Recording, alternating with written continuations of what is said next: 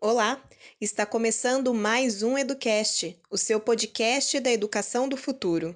Neste episódio, teremos Maria Helena Guimarães, presidente do Conselho Nacional de Educação, para falar sobre como recuperar a aprendizagem dos alunos na educação básica em razão dos desafios da aprendizagem remota.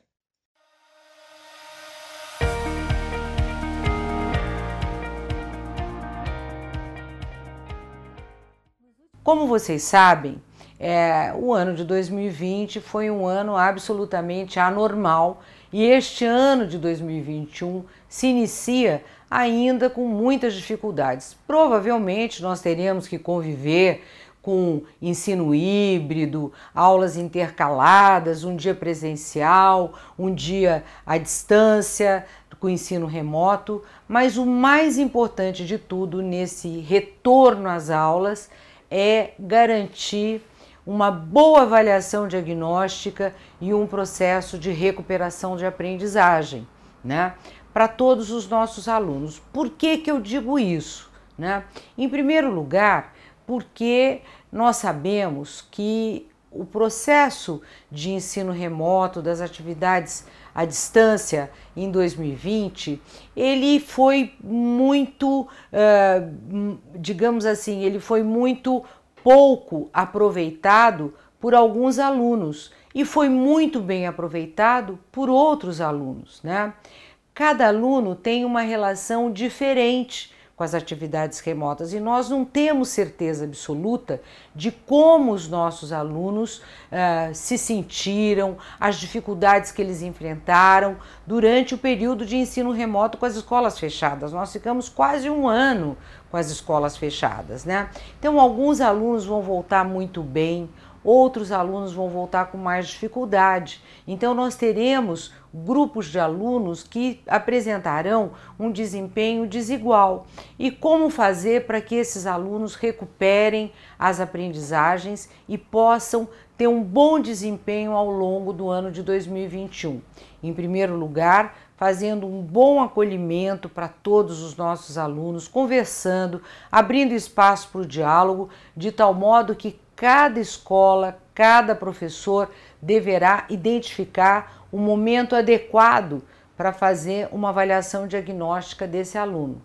A partir desse momento da avaliação diagnóstica, a escola então vai pensar quais são os aspectos, as competências, as habilidades que eu considero mais essenciais que o meu aluno precisa ter desenvolvido no ano de 2020 então é importante ter clareza sobre quais são as habilidades e competências importantes, né, que o professor ou professora deverá diagnosticar por meio de uma boa avaliação, não para efeito de nota, é uma avaliação para subsidiar os professores no processo de recuperação da aprendizagem.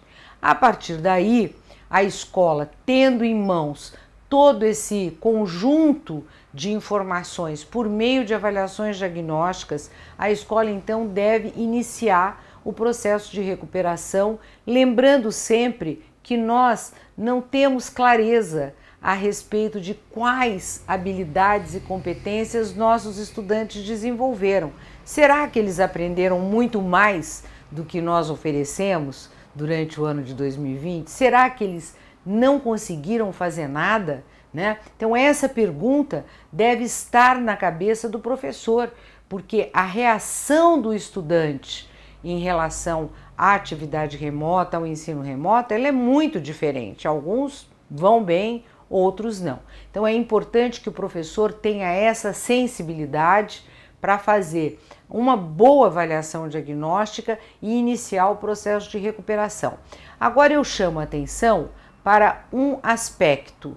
Né? É muito importante ah, fazer uma avaliação individual de cada aluno do primeiro e do segundo ano do ensino fundamental. Por quê?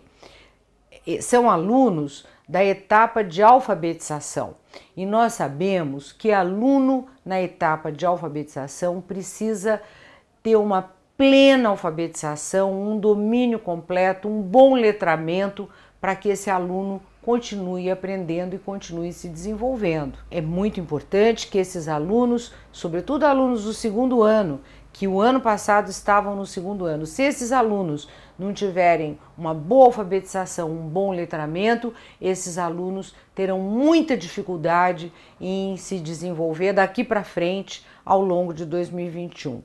Em segundo lugar, eu chamo atenção para os alunos que terminaram o quinto ano em 2020 e que em 2021 estão no sexto ano. Bem, esses alunos, eles estavam terminando uma etapa da aprendizagem, estavam terminando o quinto ano do ensino fundamental e a passagem do quinto para o sexto ano é sempre uma passagem muito delicada, é uma transição muito difícil, para os alunos que saem de uma escola com poucos professores, uma escola mais afetiva, com menos alunos na turma, e de repente eles ingressam no sexto ano, tendo um professor para cada disciplina, né? Professores que Muitas vezes eles terão dificuldade de até vergonha de conversar com o professor nesse processo de transição do quinto para o sexto ano. Então, os alunos que vieram do quinto e que estão iniciando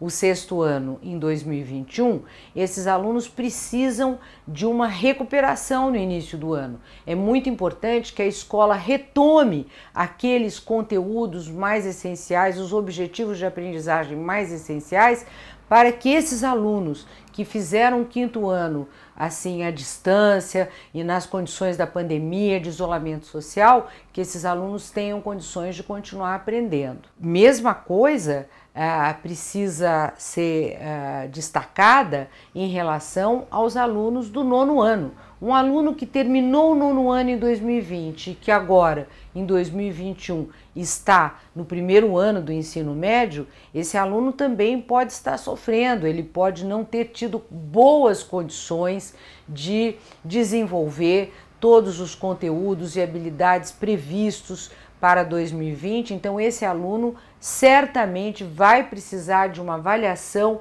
e de uma boa recuperação para garantir algum alinhamento dos alunos em relação aos conteúdos, às disciplinas que eh, deverão ser desenvolvidos nesse ano de 2021 para o aluno que saiu do nono e está chegando agora no primeiro ano do ensino médio. Por fim, eu gostaria de fazer um destaque muito especial para a criança de educação infantil. Né? Por que isso? A criança de educação infantil, ao contrário das crianças maiores, já a partir do sexto ano, são crianças que tiveram mais dificuldade para desenvolver as atividades remotas. São crianças que dependeram diretamente da mediação dos professores com os pais, com as mães da criança. Essa criança, vamos supor, uma criança que estava uh, no quinto ano, estava na, na, na pré-escola, uma criança de 5 anos.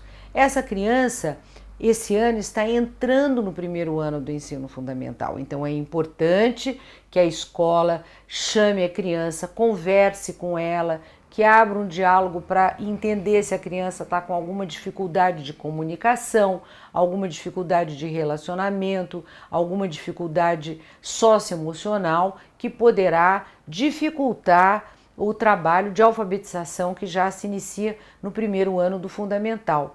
A mesma coisa para as crianças que em 2020 com três anos, estavam na creche e que agora, em 2021, estão chegando com quatro anos no primeiro ano da pré-escola, da etapa da pré-escola.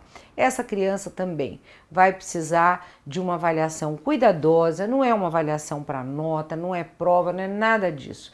É muito mais um conjunto de atividades, de brincadeiras, brincadeiras lúdicas que permitam que essas crianças tenham ah, um, um trabalho mais afetivo, né, junto aos professores, junto aos coleguinhas, que as crianças se sintam bem, que elas não tenham medo de ficar na escola e que elas possam continuar desenvolvendo todas as atividades tão importantes da etapa de educação infantil, que é a etapa mais importante para o desenvolvimento futuro de todas as nossas crianças.